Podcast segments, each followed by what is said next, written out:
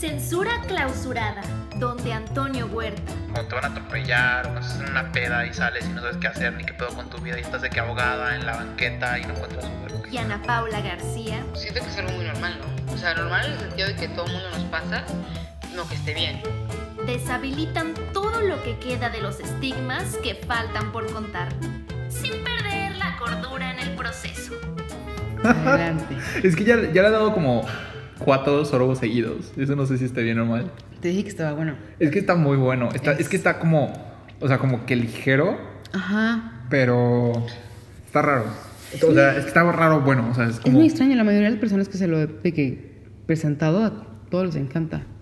Es como. La conocedora de vinos. Uh, no, es un vino muy barato. Hay X. Es que no sé. O, sea, barato y rico, eso no se consigue. ¿Verdad? Nunca sé cómo juzgar a los vinos, honestamente. Yo tampoco. O sea, hubo una vez que literalmente un amigo y yo estábamos buscándolo. Nos fuimos de mamones a la vinoteca de que, oh, estoy buscando este vino, no sé qué. No, pues no lo tenemos, nada. Y al lado había un Oxxo. Entonces ya nos, dijo, nos convenció y nos enseñó otro vino que parecía el sabor. Lo compramos y salimos, ah, pues vamos por llevarlos al Oxxo. Y estaba ahí nuestro vino, en el Oxxo, en la caja del Oxxo. Y nosotros de que, porque pagamos como 300 pesos. Y este, y este, este cuesta, cuesta como de que 120 por ahí. Oye, eso me gusta. O sea, aparte, es un vino rico, que sabe bien. Y es corriente. Cool, eso lo encuentras a diario. Y yo, Amazing. Yo como soy bien corriente, pues creo que es un vino bueno para mí. ¿Te identificas? Me identifico totalmente. O sea, corriente y a todo el mundo le gusta. A huevo. Soy, soy el vino. A huevo. Tonto. Bueno, ¿cómo estás, Ana Paula? ¿Qué pedo? Cansada, muy cansada. ¿Cansada? ¿Por qué estás cansada? No sé, o sea, según yo, hoy es jueves, hoy es viernes. Y hoy es jueves. Bueno, tomando en cuenta de que para que los amiguitos del bosque sepan, o sea, nosotros chingamos chingón porque es primero de noviembre. Sí. Ya que estamos chingando para ustedes. O sea, todo el mundo está de puente, nosotros estamos chingando para ustedes, amigos. O sea, Literal. O sea, dense cuenta.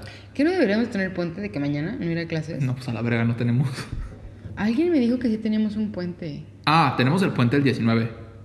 Ok, ok. Sí, hay puente. Sí. Ay, yo creí que era este fin. No. Pero nosotros aquí seguimos, amigos. Es que yo ni siquiera sé por qué estoy tan cansada. Bueno, no, sí sé. Porque según yo, ¿te acuerdas ahorita que te acabo de, enseñar un trabajo que estoy haciendo de, cartas? Se tenía que entregar hoy. Y ya el profe nos mandó un mensaje que, ay, no, no voy a llegar. Puse mi alarma a las 12 de la mañana para terminarlo. Y me quedé, o sea, nada más estaba de que snooze, snooze, snooze, snooze, hasta las 6 de la mañana. Entonces no dormí nada y luego dijo que no, no lo íbamos a entregar. Pinche mamón.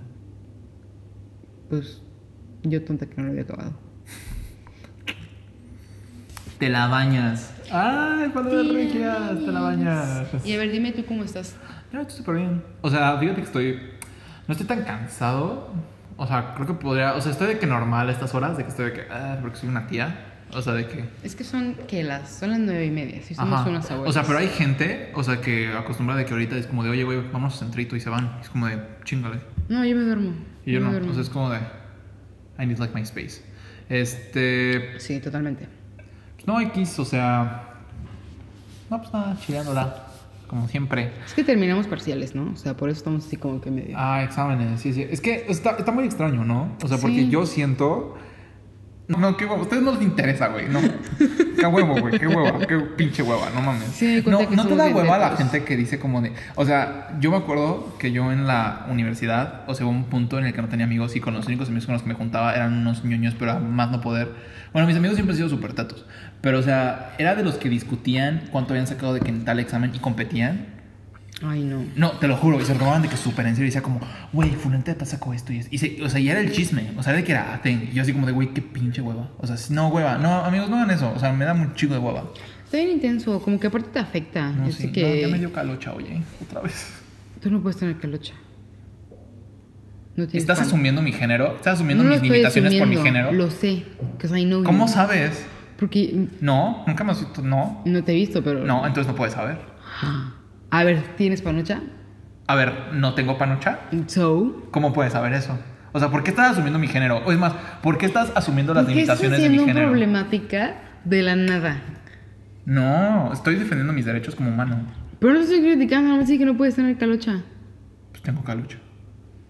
No hay una para. No me digas que no puedo ser, no me discrimines. Ya no te voy a decir nada. Todos nos insultamos. Bueno, a ver, No. Creo que es momento de decir, ah, sí, ¿qué onda amigos? ¿Cómo están? ¿Cómo les está yendo? Muriendo como nosotros. ¿En serio? Yo tengo sueño, te estoy diciendo. ¿Está quieren nos podemos ir a dormir, tía. Vamos a No. dormirnos. ¿No? O sea, lo que voy es que estoy muy agotada. Fíjate que yo a veces, bueno, no, no a veces. O sea, creo que desde que me mudé a Monterrey he tenido problemas de insomnio heavy. O sea, cabrón. O sea, ¿Pero de- ¿Por qué? la verdad es que no. O sea, me gustaría saber, pero sí tengo muchos problemas de sueño. O sea, muy Y luego sí me preocupa mucho. O sea, como que desde que dejé terapia y me mudé para acá, empecé a tener muchísimos problemas de sueño. Pero así de que ya, o sea, si duermo cinco horas de que straight, lo hice bien. O sea, porque si duermo a mis disque horas, pero me levanto en la noche, no vuelvo a dormir, me cuesta trabajo dormirme. Es, es horrible, ¿sabes? O sea, y hasta Sí. tomo test y todo. Pero ¿no crees que sí tenga que ver con lo de tu psicóloga? No tengo nada, no, no sé. O sea, neta no, no tengo ni una puta idea. Pero No sé, se me hace que nunca he tenido insomnio como tal. O sea, quizás uno o dos días, así como que de trabajo intenso y que no puedes dormir, pero no como insomnio. es que según yo el insomnio sí se conecta muchísimo de que a la ansiedad, al estrés, a todo eso. Sí. Entonces está muy, muy cabrón. ¿Por qué pues no vas y que- ves cómo estás? ¿Ah? ¿Por qué no vas y checas cómo estás? No sé. No me da tiempo. ¡Ay! O sea, es que te juro que no me da... Ahorita no me alcanza la vida. Pero no es aquí. O sea, sí. Mm. O sea, y tú nunca has tenido problemas con el insomnio. Me hace que no. O sea, como de chiquita siempre podía dormir bien. O sea, no como piedra. Ah, pues de chiquitos todos pudimos dormir bien. Ay, te estoy contando Ah, mi vida. A ver. Chale. A ver. Pero ya conforme fui creciendo, en- era más que nada que tenía muchos trabajos y no podía dormir porque no tenía como la puerta para dormir. Literalmente tenía que trabajar en mis proyectos. Porque mi prepa estuvo muy heavy. Entonces, a partir de ahí, mi cuerpo ya es como que en tu vida te vuelves a desvelar. Y yo ya no, o sea, yo ya no me puedo quedar despierta hasta la madrugada haciendo proyectos o trabajos. O sea, yo estudio hasta las máximo 12 y ya, adiós. No, yo tampoco. A dormir. O sea, yo no puedo. Y mi cuerpo sí se acuesta. De hecho, me dijo mi profe de francés de que es que usted lo tiene bien sencilla. Cuando quieran se pueden dormir. Y yo le dije, What do you mean? Me dijo, sí, porque yo a mi edad no puedo. O sea, por más que esté en mi casa a las 12 o así, pues como que aunque tenga sueño, no me puedo acostar. Y yo no, pues yo sí. O sea, si yo tengo sueño, me tumbo y ya, ahí quedé. Pero siento que no, nunca he tenido problemas de insomnio. Yo sí me conecto con tu, con tu maestra de francés. Cañón. Maestro. Es que tú, ¿qué haces cuando te vas a dormir? O sea, ¿qué piensas? ¿Qué pasa por tu... O sea, ¿cómo? O sea, ¿tienes una rutina para dormir como tal o qué haces? No, es que siempre estoy cansada. O sea, como, como este semestre, más bien como desde que estoy en carrera tengo demasiadas actividades que hacer. O sea, mi cuerpo está agotado. Y es más mi cuerpo que mi mente. O sea, mi cuerpo es de que ya, pum, shut down. O sea, pero aunque estés cansada, puedes de que... Efecto sonoro chingón. Y luego me juzgas por mis efectos de sonido. No, pero fíjate, la única vez que sí tuve problemas para dormir, y no sé si tengan que ver con el insomnio, pero fue que literalmente tenía miedo a dormir por muchas ideas que tenía de que, como estaba muy mal en un punto emocional muy fuerte mío, ¿Cómo? yo literalmente le pedí a mi hermana que se durmiera conmigo, porque no podía dormirme. O sea, sentía que estaba sola, o sea, en un vacío completo, donde si yo me quedaba sola en mi cuarto para dormir, como que, no sé, tenía demasiado miedo. O sea, pero miedo a qué? No sé. Me dolía, o sea, literalmente me dolía. O sea, a ver, llegaba la hora de dormir y ¿qué sentías? Me sentía incómoda. Incómoda. Me sentía completamente incómoda. O sea, pero tenías sueño, estabas cansada. Mm, quizás sí. Eso sí, fíjate que no acuerdo. ¿Nunca le dijiste a tu, a tu terapeuta? Sí, pero pues es que más general era relacionado que tenía mucho dolor de que en el corazón, ¿sabes? Es muy real. ¿Figurativamente o literal? No, literal. Pues es como, como te platicaba que yo literalmente casi tengo un infarto. Ah, cierto. Ajá, o sea, de tanto dolor que tenía, que eso sí, eso sí es verdad, Sí, amigos, no, o sea, sí, eso es el corazón, por más que digamos siempre que, ay, me rompió el corazón, sí se puede literalmente, no romper, pero sí te puede doler demasiado el corazón al punto en el que te puede dar un infarto, por más que estés joven, o sea, es dolores muy fuertes, y sí se puede.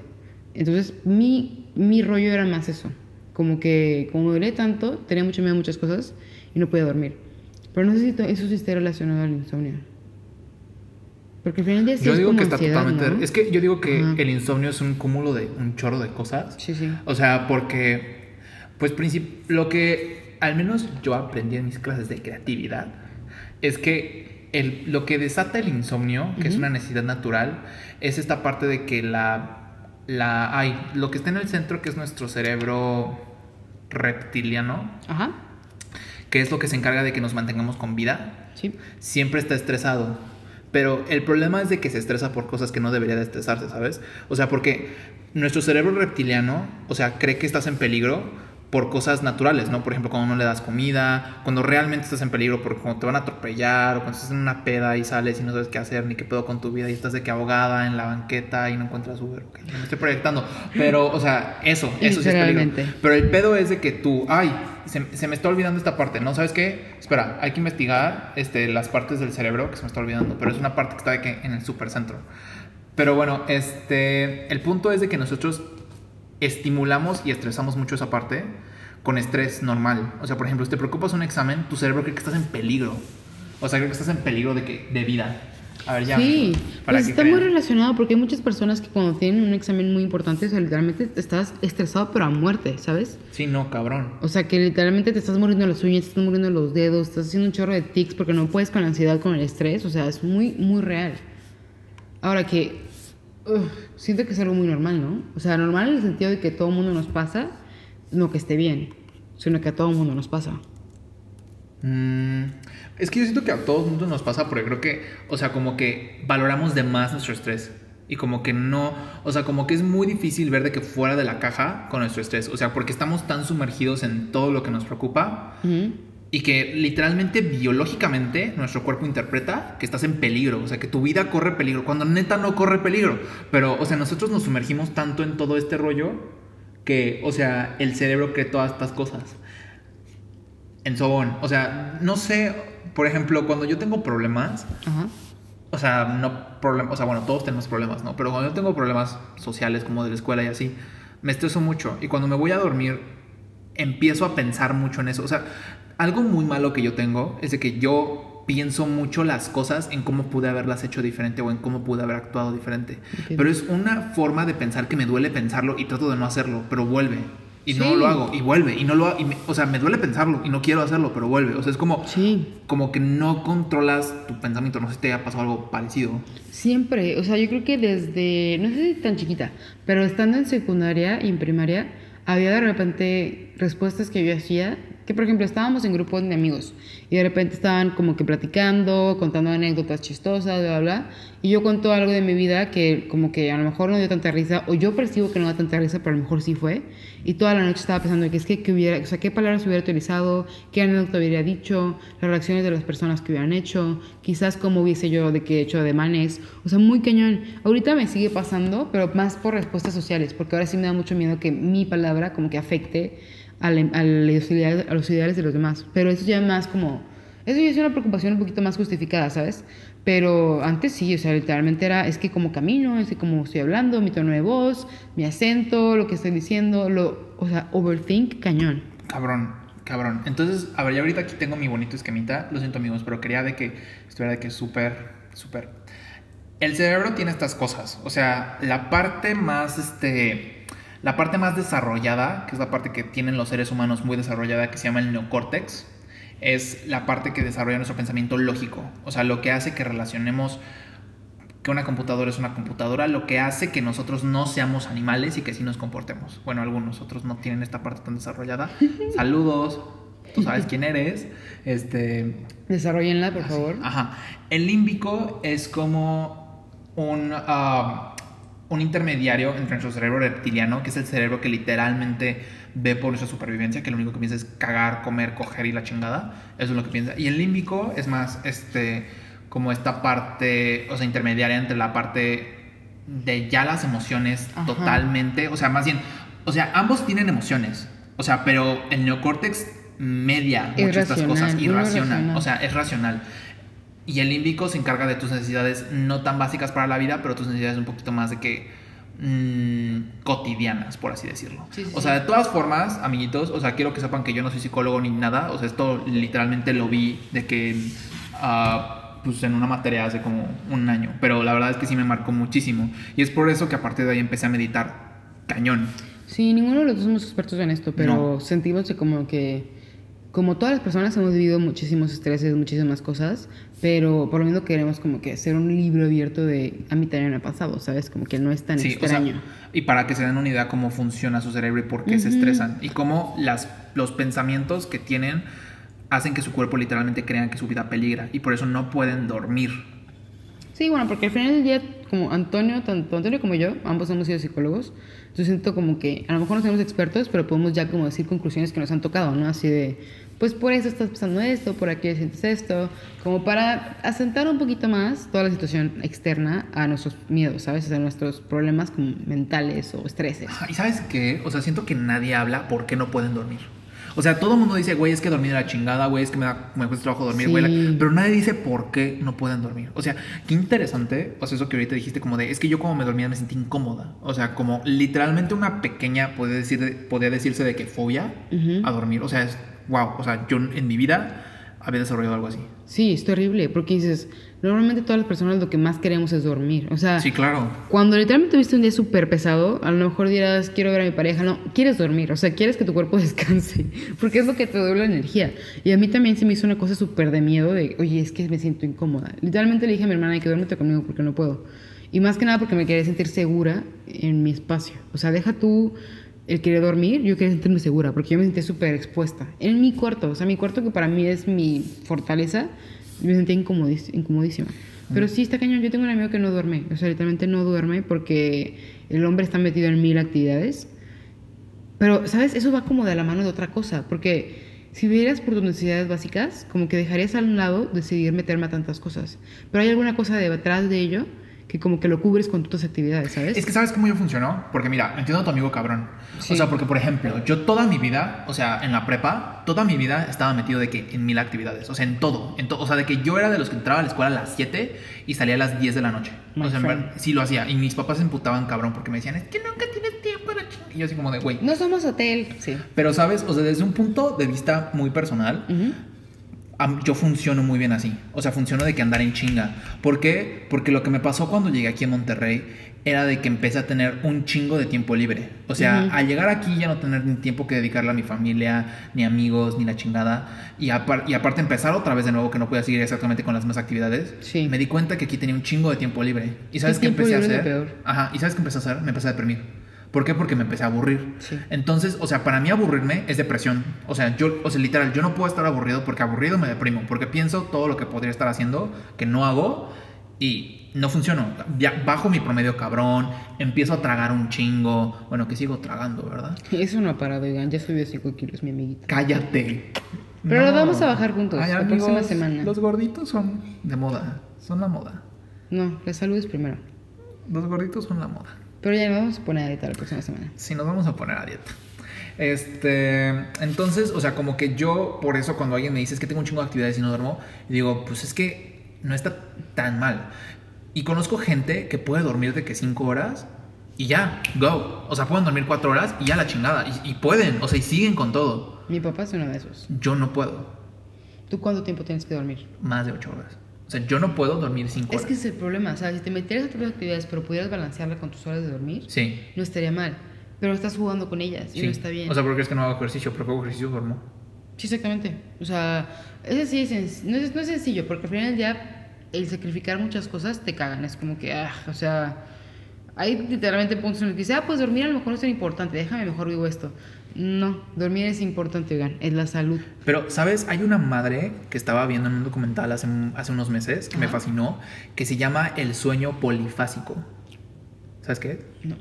El sueño polifásico es, por ejemplo, o sea, tú programas a tu cuerpo porque, o sea, nuestro sistema y la vida de una persona, o sea, está hecho para que tú duermas de que toda la noche, straight, o sea, tus ocho horas. El sueño polifásico te dice, güey, ¿a poco el ser humano neta necesita dormir ocho horas? O sea, ¿a poco necesita dormir de que todo ese tiempo? Entonces, o sea, lo que pasa el sueño polifásico es de que empiezas a dividir tu sueño en diferentes siestas a lo largo del día. Por ejemplo, tienes una siesta larga en la noche que es de tres horas y después eso lo subdivides con cuatro siestas de 20 minutos durante el día. ¿Pero eso tú crees que esté bien? O sea... O sea, es que como es algo nuevo, prácticamente todavía no hay muchos estudios, Ajá. pero al, o sea, al menos la gente que lo hace O sea, porque sí en el documental había de que testimonios y todo eso decían, es que mi vida cambió totalmente. O sea, como que neta, I'm not craving for dreaming. o sea, sí, o sea, no. Y, o sea, literalmente ahí te decían cómo empezar a hacerlo. Y obviamente dicen que las primeras dos semanas, tres semanas te vas a sentir la chingada. O sea, pero después tu cuerpo se va acostumbrando. Y literalmente ya tu cuerpo sabe, o sea, sabe cómo aprovechar el sueño. Porque el problema es de que, o sea, de hecho, el sueño efectivo que tenemos cuando dormimos es como una hora, dos horas. Porque es cuando tu, tu cuerpo realmente está Apagado. en la etapa REM. O sea, que es la de ah, Rapid Eye Movement. O sea, en la que todos empiezan a moverse y es, o sea, esa madre, ahí es cuando tu cuerpo realmente sí está descansando y es cuando tu cuerpo realmente, o sea, sí se está de que reparando a sí mismo. Ujú. Y esa etapa dura poquísimo, o sea, toma un chingo de tiempo. Entonces, cuando tú empiezas a escasear en el sueño, tu cuerpo empieza a adaptarse. Entonces, ahí es cuando el sueño polifásico realmente súper efectivo. Suena muy interesante. Realmente, o sea, yo lo empezaba, yo, yo o sea, no, nunca lo, lo he- lo he empezado a hacer, pero sí he pensado como de, güey, estaría chingón, pero ¿sabes cuál es el pedo? Que no puedes tomar. O sea, nunca te puedes ir de peda, porque eso jodería todo. Es que yo Nunca. siento Ajá. que no va, o sea, como que no funciona, porque al final del día, ¿qué pasa? Que tienes que estar tomando citas en el día y Es como que el- humanos tenemos como es que una el pedo, rutina, ajá, ¿sabes? el pedo es el, o sea, no es que no es como humanos, sino como sociedad, nuestra sociedad no está Ajá, no hecha funciona de esa forma. ajá, para que tú estés teniendo esos horarios. Ajá. No está hecha, o sea, de plano.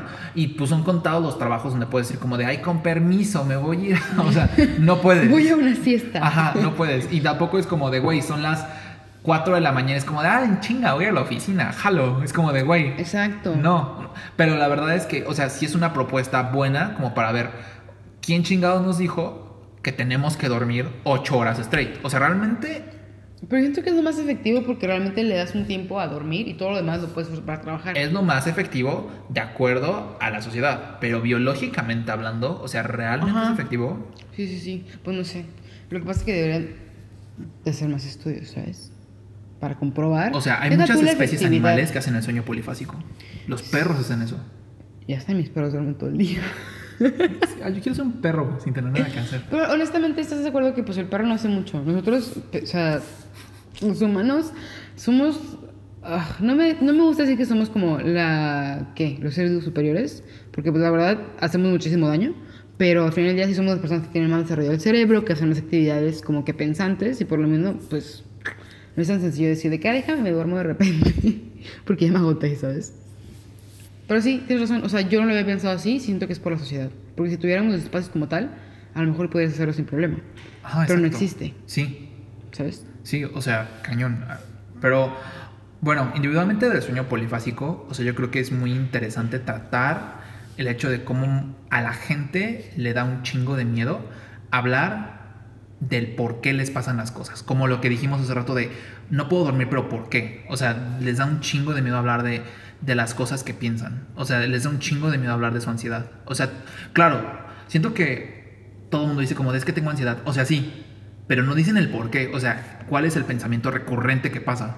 Es que es un miedo muy cañón porque a lo mejor lo que estás viviendo, lo que te causa esa ansiedad, es muy juzgado por la sociedad, ¿sabes? O sea, parte de mis miedos, y yo realmente nunca he platicado de mis cosas, era porque decía, mi cabeza, como lo dije en el, podcast pasado, mi cabeza está muy evolucionada para lo que yo estaba viviendo. O sea, mi escuela pues era católica, entonces todas mis ideas estaban como bloqueadas, de no se puede, porque está mal.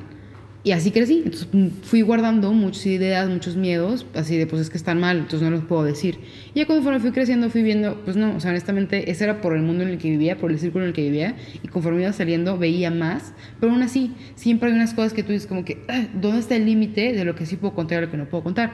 Porque a lo mejor muchas cosas, tus amigos que te dicen, a lo mejor no te juzgo, pues tampoco sabes cómo lo van a recibir. Igual con tu familia, o sea, la familia depende de cada una. Siempre me encanta decir que, ay, sí, pues mi familia me quiere mucho. Pues sí, pero a lo mejor tú tienes la, la fortuna de que tu familia te quiera. Hay familias que realmente no aceptan muchas cosas y nunca lo sabemos, ¿sabes? Es muy complicado decir, pues confía en tus papás, siempre te van a amar. Pues en nuestro caso tenemos la fortuna de que pues, nos quieren, pero hay otros papás que no, ¿sabes? O sea, hay otros papás que si tú eres un hijo, ve y cuéntale a tus papás, pues a lo mejor los metiste el, en el peor problema de su vida. Es muy cañón decidir a quién le puedes contar y a quién no, pero al final del día siento que es como una lucha que sociedad, como sociedad tenemos que hacer, o sea, de aceptar y validar los problemas de los demás. Porque ¿qué pasa cuando platicas una historia y te quedan como que, mm, pues a mí me pasó algo más feo. O de que... Ay, me caga. mm, Me caga la gente que hace eso.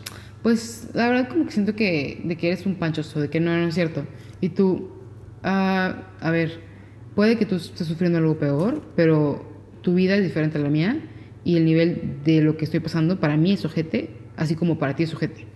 Y no se vale que quieras que, o que me desees que a mí me pase algo terrible como a ti para entonces poder decir que estoy mal, No, ¿sabes? o sea, todo el mundo tiene problemas. Ajá, todo el mundo tenemos problemas. Y no se vale andar compitiendo de ver quién duele, a quién le duele más. A ver, no, así no se trata. Y así no debe de ser nunca. O sea, nos pasan muchísimas cosas, tenemos muchísimos problemas, pero no se, no se vale que estemos compitiendo. Porque si, te estás, si, te- si alguien te está buscando para platicarte sus problemas, a ver, yo cuando me pasa esto me siento tan afortunada de, oye, qué bonito que me tienes la confianza de contar esto, como porque yo voy a reaccionar de una manera de, ay, pues no, te la bañaste no necesitas que no necesitas escuchar eso de mí nunca. Cuando una persona te viene a contar tus problemas no es para que la critiques o sea es para que estés ahí sabes a lo mejor hay personas que tienen alguna cosa rara que les gusta que los critiquen pero la o sea la mayoría de las personas no quieren eso sabes o sea literalmente es- estoy buscando quien me entienda o quien valide lo que estoy diciendo sabes Yo creo que con lo que dijiste, o sea, estoy completamente de acuerdo en el hecho de que es muy... Vuelvo, mucho a la parte de los papás porque es súper interesante. O sea, de que como mucha gente está muy horrorizada por contar las cosas que les pasan, sus pedos a los papás, porque hay un chingo de banda que no le cuenta las cosas a sus papás, un chingo.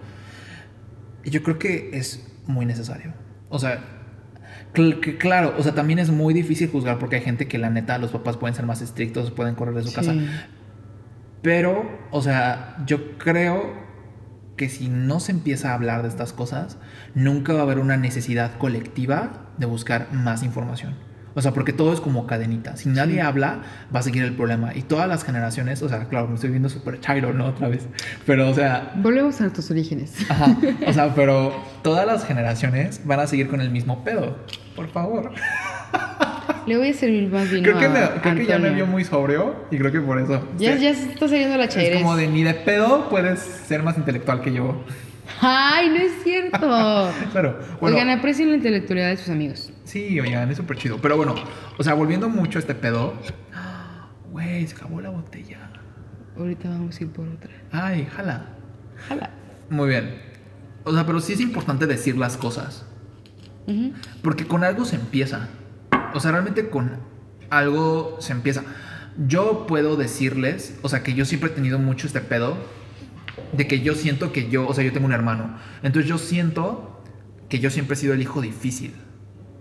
O sea, a pesar, o sea, no es que yo sea un bueno, que sí soy un briago, ¿verdad? Pero, o sea, Bueno, eso es aparte. Ajá. O sea, pero yo he sido el hijo difícil emocionalmente hablando. O sea, yo, yo siento que emocionalmente hablando, o sea, psicológicamente hablando, yo he sido muchísimo más demandante que mi hermano. O sea, no es que yo sea un revoltoso, no. O sea, yo siento que yo he necesitado más, mucho más. O sea, porque yo siempre, o sea, me ha pasado y lo veo mucho con mis padres, hay una falta de información increíble sobre el desarrollo de, los hijos. Muy cabrón. O sea, una falta de información, o sea, que vamos desde la base en inteligencia emocional, cabrón. Entonces, o sea, yo fui quien despertó mucho eso en mis papás. ¿Por qué? Pues porque yo de chiquito fui a terapia y yo de chiquito, o sea, siempre fui muy de que, o sea, mm, de que yo siempre hacía mamadas que muchos niños no hacían. Pero afortunadamente yo las hacía. O sea, mínimo yo, o sea, como que conmigo se notaba. Hay chavos que no se nota. Exacto. Hay gente que no se nota y está pasando por cosas aún peores por las que yo pasé. Y los papás ni en cuenta. Y uno nunca se pudo haber dado cuenta si los papás pudieron haber realmente cambiado y avanzar o pudo haber todo seguido igual. Y creo que al fin y al cabo es un riesgo, ¿saben? O sea, es un riesgo que todo mundo va a tener cuando tiene pedos y no los cuenta de o me van a aceptar o no me van a aceptar y van a cambiar y a partir de ahí va a ser como un parteaguas en el Ajá. que ellos van a empezar a buscar y van a empezar a aceptar porque la gente, o sea, me dado cuenta que la gente no puede aceptar las cosas de putazo, o sea, es un proceso, o sea, el hecho de que te rechacen no significa un rechazo total, o sea, es un proceso de que te van a empezar a aceptar o rechazo total y se cierran la chingada, o sea, creo que, pero creo que es un riesgo que vale mucho la pena porque aprendes mucho de tu persona. Sí. Sí está bien difícil porque habemos personas, y no se trata de inteligencia, no se trata de, wow, soy increíble, pero habemos personas que somos muy buenas para esconder lo que sentimos.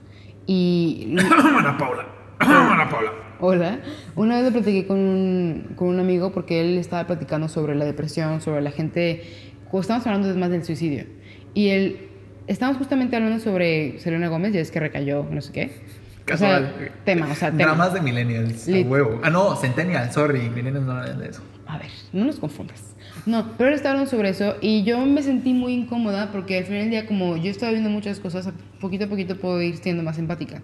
Y él decía, ese cómo es que Selena Gómez recayó si hace una semana estaba bailando Taki Taki, de que el video. Y yo realmente me puté un chingo, pero estaba en la radio y no podía como que gritar o decir groserías.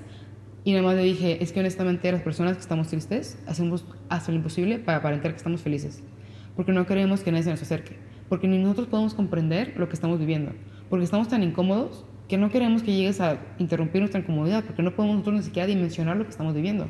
Entonces, no se vale tampoco juzgar a las personas porque de un día a otro se pusieron tristes. No, tienen muchísimo tiempo tristes.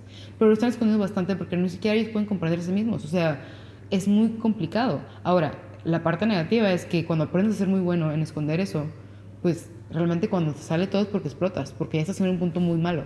Y no todo el mundo lo explota. Mucha gente se termina suicidando o termina haciendo cosas. Hay diferentes formas de fuertes. explotar, más bien. Ajá, hay diferentes formas de explotar. Y es muy fuerte cuando no- tu forma de explotar hace daño a tu vida. O sea, a mí me tocó explotar llorando. A mí me tocó explotar agarrándome de gente. O sea, a mí me tocó ir y platicar con personas para agarrarme de ellos, porque yo realmente estaba en un punto muy feo. Pero hay personas que no hacen eso. Hay personas que, ah, me voy a agarrar de las drogas. Ah, me voy a agarrar de ya me voy a morir. Me quiero matar. Sustancias. Sí, es muy fuerte. O sea, honestamente está cañón. Entonces, es muy complicado porque me tocó ir a un curso de suicidio, de prevención del suicidio.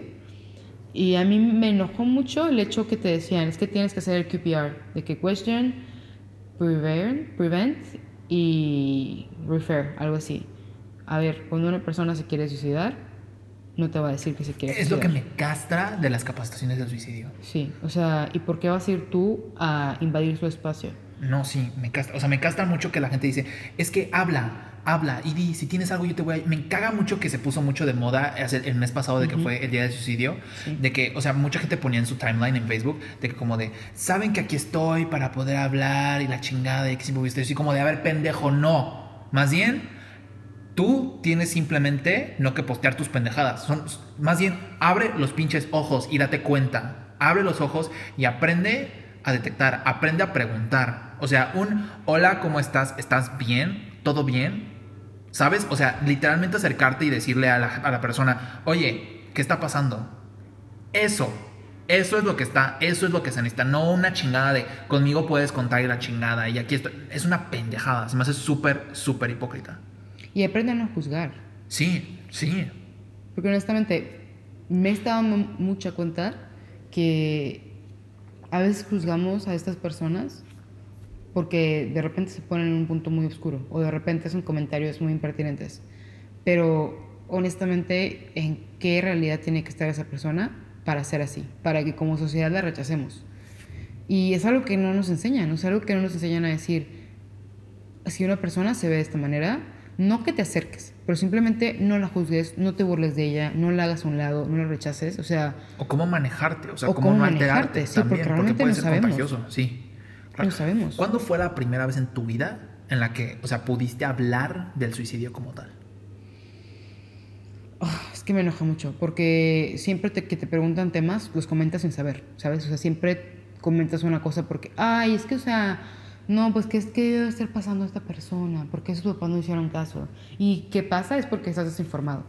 Yo, de hablar de suicidio como tal, no informada, pero empática, Ajá. Me pasó ya como yo creo hace un año, porque estaba en una clase de producción de cortometrajes y esto, y justamente se había suicidado un alumno de... Y una chava de mi equipo dijo, ah, pues vamos a hacer un cortometraje del suicidio. Universidad. Universidad. Y yo le dije, a ver, no. Tú no has experimentado el suicidio, no quiero que lo experimentes. No sabes lo que la familia pasó y no sabes lo que sus personas alrededor están pasando. No vamos a representar una idea que tú tienes de, lo, de algo que no conoces. No lo vamos a hacer. Ese fue el primer momento en el que me di cuenta, no que comprendía el suicidio, pero que realmente se me hacía algo muy lejano para yo opinar de él. Simplemente le quería dar su espacio. Porque es algo muy típico, como personas que trabajamos en la industria de arte, muchas personas se quieren agarrar de temas de alrededor, ¿sabes? De que ah, alguien se suicidó, alguien esto.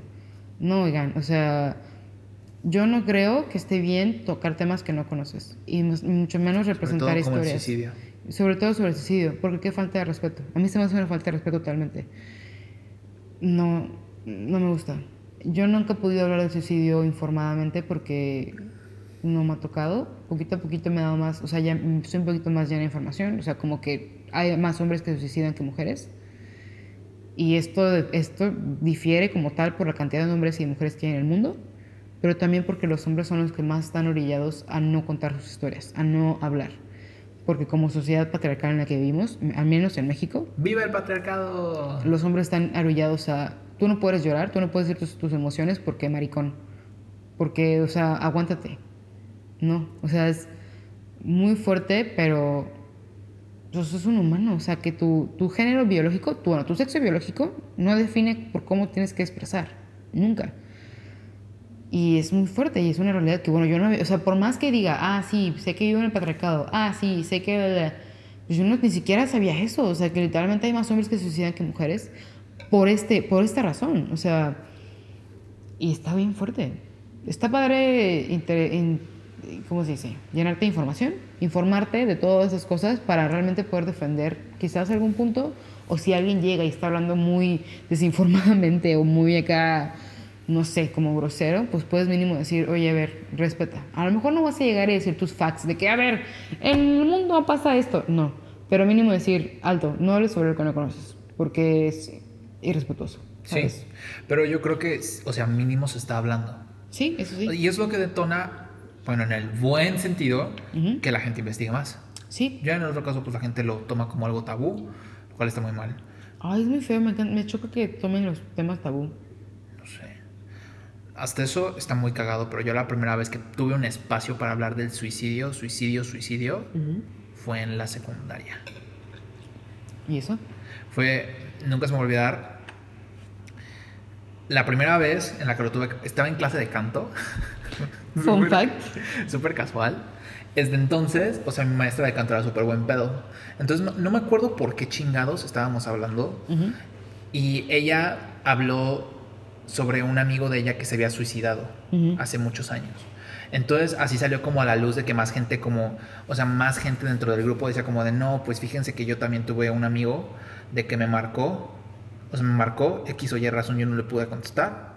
O sea, a las tres horas tengo un mensaje de su mamá como de, se colgó. O sea, y yo, o sea, pues un morrito de 14 años, porque si a los 14 yo seguía en secundaria, señores, este, no sabes qué pensar. O sea, y fue la primera vez en la, en la que yo, o sea, tuve un acercamiento así. Sí. O sea, en el que dije, güey.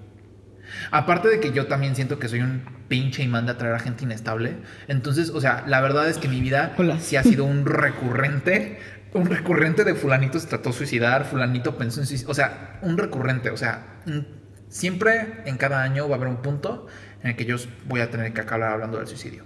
No siento que sea totalmente informado al respecto. O sea, creo que lo único que yo tengo es mi propia experiencia personal Sí, sí. porque yo llegué a tener muchísimos pedos en la secundaria y parte de la preparatoria mucho con ese con ese entorno y lo que puedo decir, o sea, desde mi experiencia personal, es que cuando tú estás en un estado así, o sea, no nunca he intentado, o sea, el acto per se, pero lo he tenido en mente y de que tenerlo en mente como comer todos los días, todos los días. Y no puedo decir que es bonito, pero tampoco puedo decir que es feo. Porque en ese punto tú ya no estás sufriendo como tal. O sea, desde mi experiencia yo no estaba sufriendo como tal el hecho de, ah, no mames, ya me quiero morir. Es como un simple hecho de pensar, es que ¿para qué sigo con vida? O sea, eso. O sea, de que llego a mi casa, me quiero dormir. O sea, me da un chingo de hueva hacer todo. O sea, me pongo feliz y triste y enojado, feliz, triste y enojado de la nada. Y, o sea, como que ya las cosas ya no me pegan como me pegaban antes. Y como que lo único que buscas es un estímulo. Sea positivo o sea negativo. Ya lo único que buscas es un estímulo. Porque nada está pasando. Sí. Y fue una de las cosas que a mí en lo personal más me afectaban. O sea, que ya no había estímulos. Entonces por eso tenía como esto muy recurrente. Que yo sí lo he dicho mucho, que cada que alguien habla de suicidio, yo digo, oigan, o sea, yo no siento que alguien forzosamente se tiene que ver triste o deprimido para que se mate. Yo no siento que alguien vaya a decir, oye, me quiero matar porque no funciona, es que no funciona así, o sea, es que no es una decisión que tú la tengas en mente porque no sabes cuándo vas a, o sea, es, es raro, o sea, como que la decisión surge así y no tienes oportunidad de decirlo, ni de advertir, es, es que es muy raro definirlo. Es, Es muy que imagínate difícil. cómo advertirlo. O sea, si tú tienes Sí. en planes morirte, pues no lo vas a advertir. No. Porque sabes que te van a detener. ¿Sabes? Es que el pedo es la gente que son attention horse. Ajá. O sea, pinche gente, no mames. O sea, la gente que todo el tiempo está posteando pendejadas como de, mira, me corté. O, o las típicas, bueno, típicas personas que a su exnovio dicen como, si tú me dejas, me mato y la chingada. O sea, es como de, güey, Eso está bien cabrón. güey, eso está horrible. Eso está- Que también es gente que está mal de la cabeza, Ajá, honestamente. pero no mal de ese tipo. O sea, siento que es como al revés, ¿sabes? Yo siento que sí necesitan ir. Primero que nada, el psicólogo es importante en la vida de todos. Yo sé. Leche, huevos, terapia, canasta básica, niños. Sí. O sea, yo creo que ya no estamos en una época para juzgar al psicólogo como loquero. O sea, literalmente es salud mental, que es básico en la vida de todos, que no es considerado básico en la vida de todos a nivel mundial, pero para mí es importante decir que es importante. O sea, que literalmente es parte de nuestras vidas y deberíamos todos ir al psicólogo para ver cómo estamos. Aparte de eso, en el caso de las personas que siempre son muy needy, muy needy de atención, siento que son de las primeras personas que deben ir a un psicólogo, porque no puede ser que bases toda tu felicidad en la emoción de personas. Tu felicidad debe empezar contigo. Y no lo digo como una experta que se ame y que sepa todo de ella, porque honestamente estoy trabajando en ello. Pero siento que sí es una pauta de saber que eso es parte de importante, que es lo más clave para poder realmente ser feliz. Y la verdad que la felicidad se define por cualquier persona de cualquier manera. O sea, ¿Tú qué estás haciendo para mejorar eso? Estoy yendo al psicólogo. Y, o sea, sí, pero o sea, ¿cómo estás canalizando las cosas, por ejemplo? O sea, ¿qué pensabas antes y Mm. ahora cómo lo estás manejando? En mi caso, he estado construyendo, bueno, más bien, he estado tratando de salir de muchos otros problemas, por lo que esta ha sido la cosa más pequeña de mi vida. Todavía no llego a trabajarla, pero sé que es lo que sigue en mi vida, ¿sabes? Porque ya pude como salir de diferentes pedos que estaba. Yo, el pedo con mi autoestima, el pedo con el amor propio, es que de chiquita siempre me quedé con estereotipos mentales de mi color de piel, de mi nacionalidad, de mi inteligencia, de mi belleza, de mi personalidad. Desde muy pequeña como que decidí tomar definiciones que no realmente no van conmigo. ¿De qué estoy hablando? De pequeña mucho tiempo yo decía, es que soy morenita, entonces no soy bonita. Yo decía también, pues por lo mismo, pues para qué me van a hablar, o sea, por lo mismo todo mundo tiene derecho a mangonearme como quieran, porque no valgo lo suficiente como para defenderme. Y eso es una cosa que chiquito no comprendes, o sea, como chiquito dices, ah, pues, o sea, te lo crees y ya. Y mi mamá siempre me decía, es que mi hijita, no eres el payaso de los demás, o sea, porque yo, o sea, a veces estoy muy loca, a veces no, pero yo me agarraba de payasito de todos y trataba de hacer reír a todos, menos a mí. O sea, yo estaba con mis amigos, amigos, porque pues no, Amigos entre comillas. Ajá. Eh, era feliz como por media hora, la hora que estaba con ellos haciendo chistes, y regresaba a mi casa triste, porque pues tu felicidad no fue una felicidad verdadera, ¿sabes? O sea, fue un tratar de hacer feliz a los demás, pero no a ti mismo. Esos son, esos son las cosas más importantes de mi vida, que se establecieron desde muy pequeña. Y que es muy difícil derrumbarlas. O sea, justamente mi hermana quiere ser psicóloga y ella está ahorita en una clase de psicología y su profesor le dice, es que desde el momento en el que nosotros mismos nos disminuimos como personas, o sea, desde el momento en el que tú dices, soy mexicano, no valgo nada, desde ahí tu percepción ya, ya valió, porque desde ahí tú ya estás quitando valor, o sea, estás compitiendo quizás con un europeo o con una persona siendo tú moreno, con un blanco, y tú dices, no, pues ya, o sea, ya valió. que no tienen nada que ver. Nuestras pieles, nuestras razas, no tienen nada que ver con nuestro nivel mental o intelectual. Pero hay una cosa social que siempre se ha creado como estereotipo. Y ahí va de la mano con una cosa que siempre me ha molestado, que son las películas. O sea, las películas nos plasman, como chiquitos, vemos y creemos mucho en lo que las películas nos muestran. Creemos que eso es la realidad, cuando no lo es. O sea, las películas son ficción. Y no lo comprendemos hasta que crecemos. No, hay gente que cuando crece no lo comprende. Y para ese momento a veces puede ser muy tarde, ¿sabes? Sí. O sea, en el sentido de vives en una burbuja que ni siquiera es una burbuja protectiva, es una burbuja que te está destruyendo a ti mismo y está bien cañón salir de ella. Yo no, o sea, de hecho, mi- yo estaba platicando con esto mi hermana ayer y, mi- y ella me decía, es que me duele mucho saber que eso lo pienses tú, que sientas que eso es tu valor como persona, porque es algo que a la fecha está muy dentro de mí. Como que la he tratado de derrumbar porque al final del día, como mencionaba hace ratito, informarte te quita muchas vendas de los ojos Pero te trae otras. te trae otras, pero al mismo tiempo, pues no significa que te las que te desentierren todos tus ideales. O sea, en mí están muy enterrados todos esos pensamientos. Y pues es una razón por la que muchas veces estoy muy incómoda conmigo misma o no puedo hablar de muchas cosas.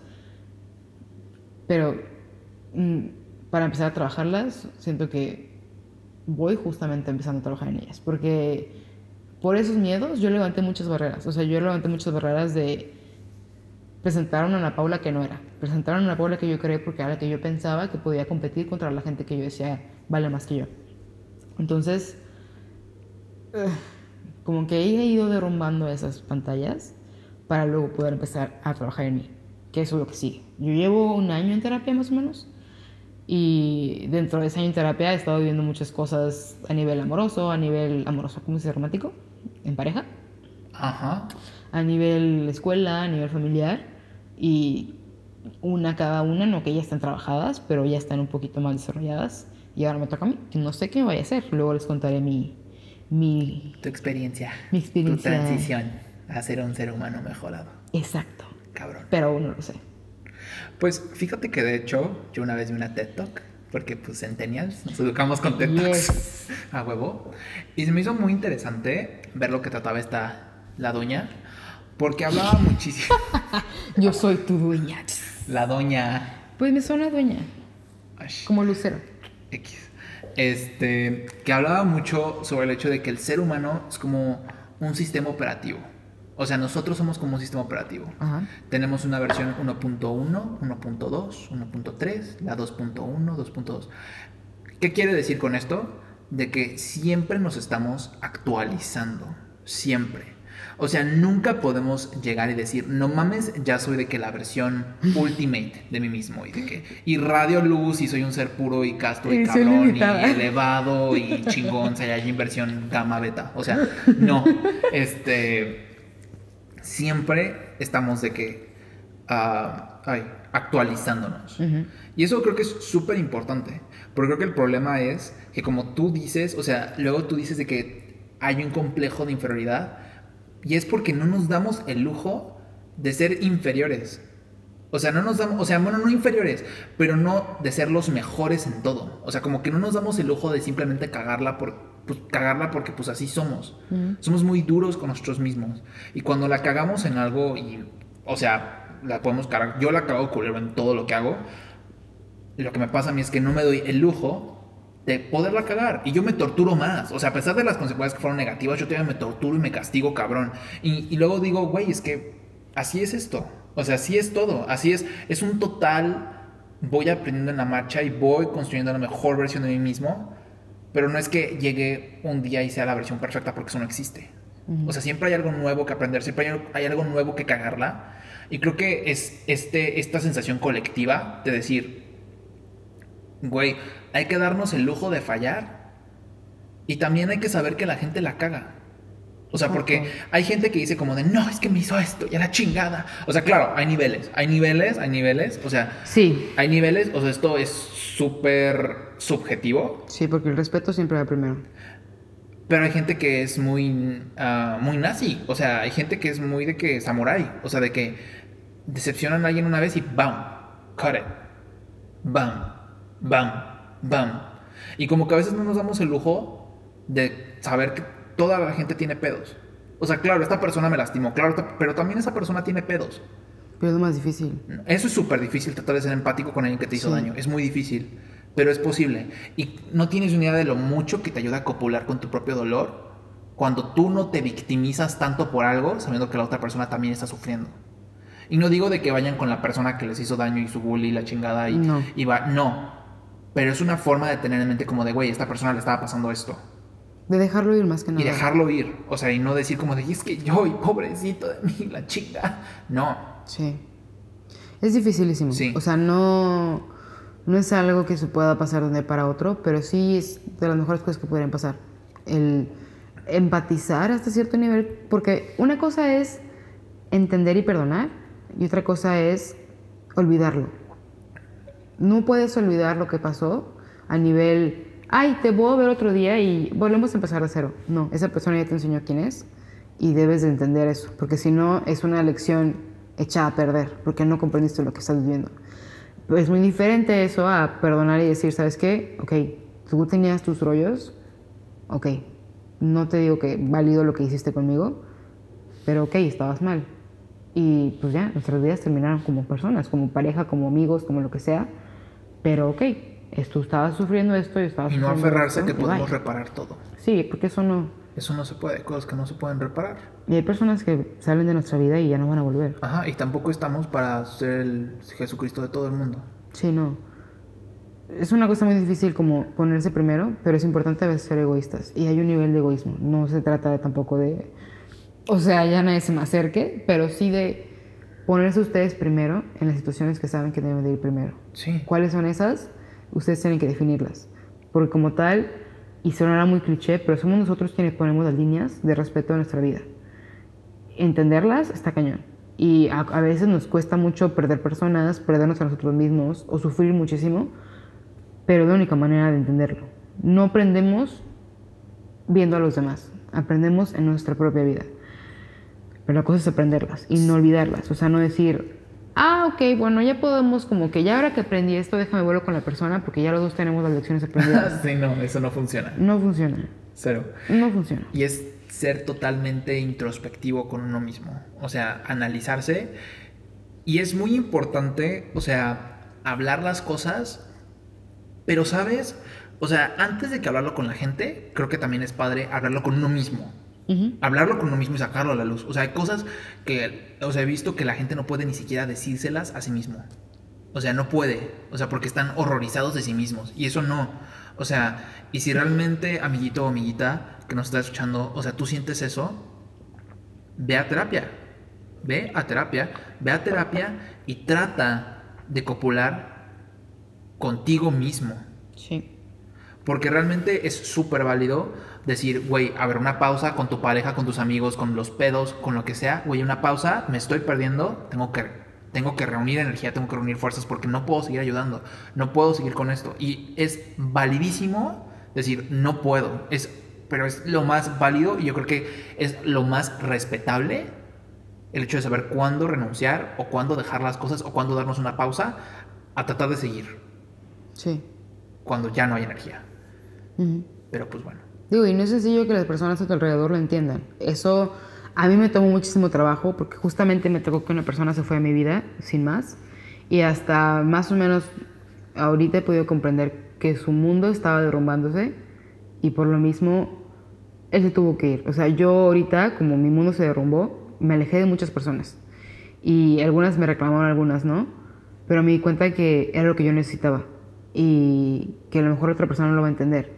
Pero entonces me di cuenta lo ser empática que yo fui con, la- con esa persona. Y no, no se trata de justificar sus acciones, simplemente fue un hecho de, wow, o sea, es muy difícil poder llegar a este punto de decir, hay otra persona que está pasando por algo, me tengo que alejar. Es muy difícil, porque al final día pensamos que como seres humanos siempre podemos ayudar al otro. Siempre de, es que si me cuentas te puedo ayudar. No, o sea, no, no somos los seres más como con las habilidades más grandes del mundo para ayudar a alguien. A veces la persona literalmente ocupa estar sola. Porque como tú dices, ocupa saber quién es, o sea, qué está pasando contigo. Y más que nada porque hay veces que tú tienes tantos rollos en tu vida que como no lo has platicado contigo mismo, ni siquiera sabes qué piensas tú al respecto. Sí. O sea, tú ya te estás allá como golpeando y diciéndote, no, es que eres terrible. Pero a ver, a lo mejor te lo platicas a ti mismo, dices, a ver, no, pues no, o sea, a lo mejor está mal, a lo mejor es incorrecto, pero vamos a trabajarlo, vamos a ver qué onda. Es muy importante que hay mucha gente que busca las respuestas a sus problemas en los demás. Ujú. Y eso nunca lo vas. No, eso no. Las respuestas a tus problemas están en ti. Y siempre van a estar en ti. Siempre.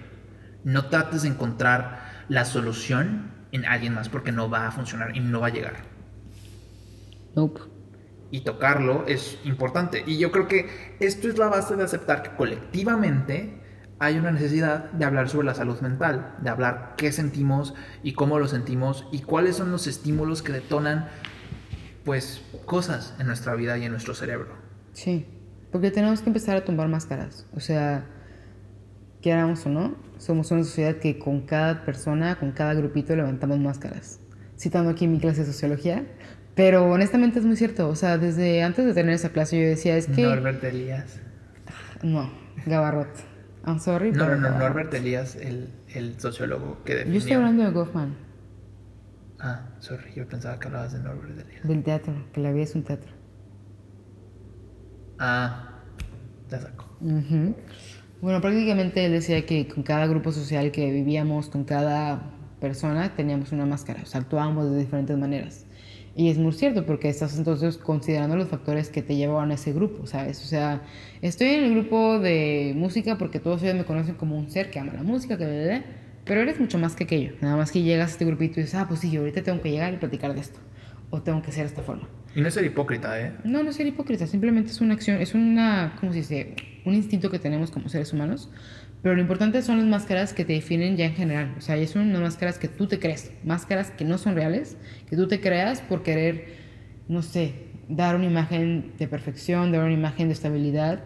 Que, o sea, es malísimo. Yo creo que no hay personas estables en la vida. O sea, hay personas que se saben controlar, hay personas que ya se conocen, pero no creo que haya personas estables en la vida, porque al final de la vida es un carrusel. O sea, sube y Un baja. carnaval, carrusel. Acabas de detonar la siguiente canción de Belinda.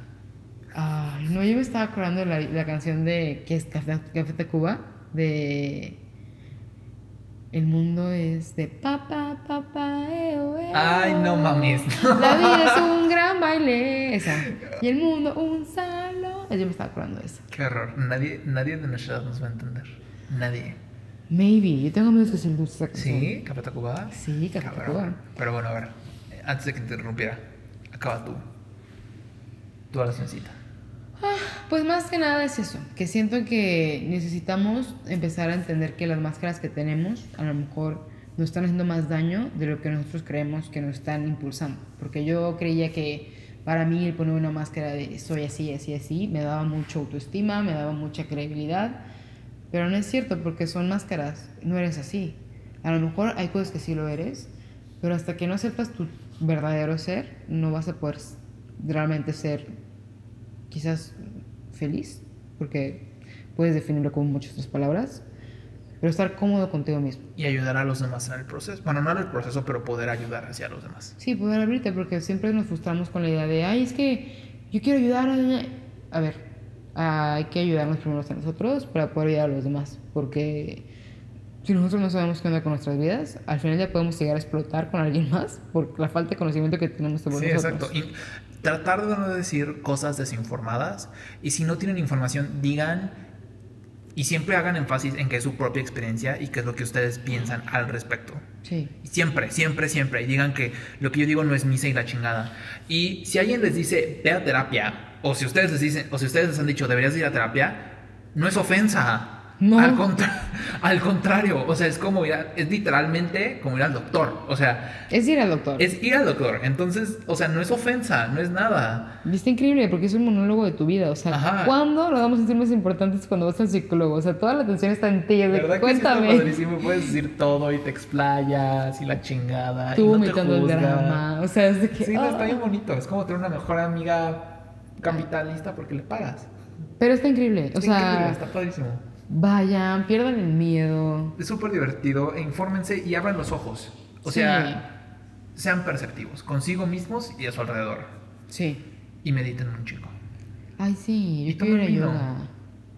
¿Te fijaste que este vino como que nos gustó mucho, pero no nos afectó tanto? No, ¿verdad? Porque hemos estado muy conscientes. Estoy súper sorprendido. O sea, creo que ahorita sí nos dimos de que un súper de que, o sea, datos, datos. Estoy súper sorprendido. Pero siento que estuvo muy fuerte. O sea, como que muy oscuro. O sea, siento que, siento que contraste con el, con el episodio pasado, Sí. la gente va a decir como de, güey, qué pedo. Para que vean que somos bien versátiles. No, amigos, si estamos tomando, ¿eh? O sea, sí. Sí, nunca Sí. vamos a estar haciendo esto sin Sí, tomar. no, sí. Pero bueno, Se puso un poco dark, pero Dark. siento que es importante. Es importante que la gente pueda ver eso. O sea, que puedas entender que no estás solo. no está solo. No estás solo o sola. Y ya. Pero bueno, yo creo que esto es todo por este bonito y hermoso y bello episodio. Sí, hoy intentamos clausurar los estereotipos de la salud mental porque no está chido. Sí, no está chido. Y recuerden que eso siempre lo deben clausurar para hacer de este mundo un lugar mejor. Sí. Y chinguense a quien se tenga que chingar y saquen de su vida a quien tengan que sacar. Sean personas que se ponen ustedes primero. Sí. Al igual que Lupita D'Alessio, hoy van a cambiar, O van a empacar sus maletas y a destapar esos sentimientos todos suyos. Ay, bueno, sepan que cualquier persona que está pasando por algo feo o a lo mejor es más feliz, les tenemos mucho cariño a quien sea que nos escuche. Sí, y traten de llenar su vida con gente positiva. Créanme, es un parote. Bueno, es un parote llenar con gente que, que, que trae positividad, positivismo. Sí. Sí. Y ustedes también tratan de... Y ustedes también traten de ser esas personas. Es muy bonito ver a esa persona que es como de, güey, tiene una chispa chingona. Ujú. Brillen, brillen Sí. con su propia luz. Es increíble. Brillen, brillen, brillen. Ay, estamos siendo bien dramáticos hoy. Güey, ¿qué pedo? ¿Qué nos está pasando, oye? No lo sé, quizás fue el McDonald's. Fue el cáncer. Pero bueno, ok. Entonces, pues, bye. Nos vemos la próxima semana. Adiós, cuídense. Bye, cuídense mucho. Cuídense. Su tía Ana Paula les está diciendo. Mijos, cuídense. Cuídense. No se alejen del Señor. Duerman bien, oigan. Bye. Bye.